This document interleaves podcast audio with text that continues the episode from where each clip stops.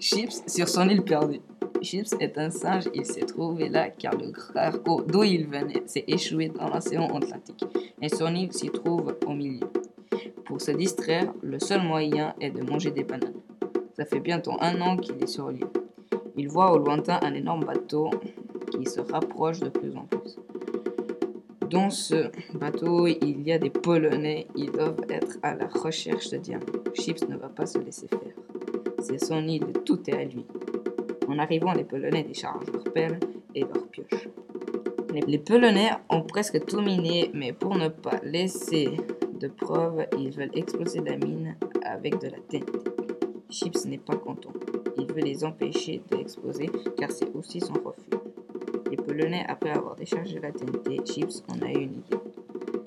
Chips les attire avec un cri. Les Polonais entrent en vitesse et Chips fait tomber des pierres qui bouchent l'entrée et leur laisse mourir.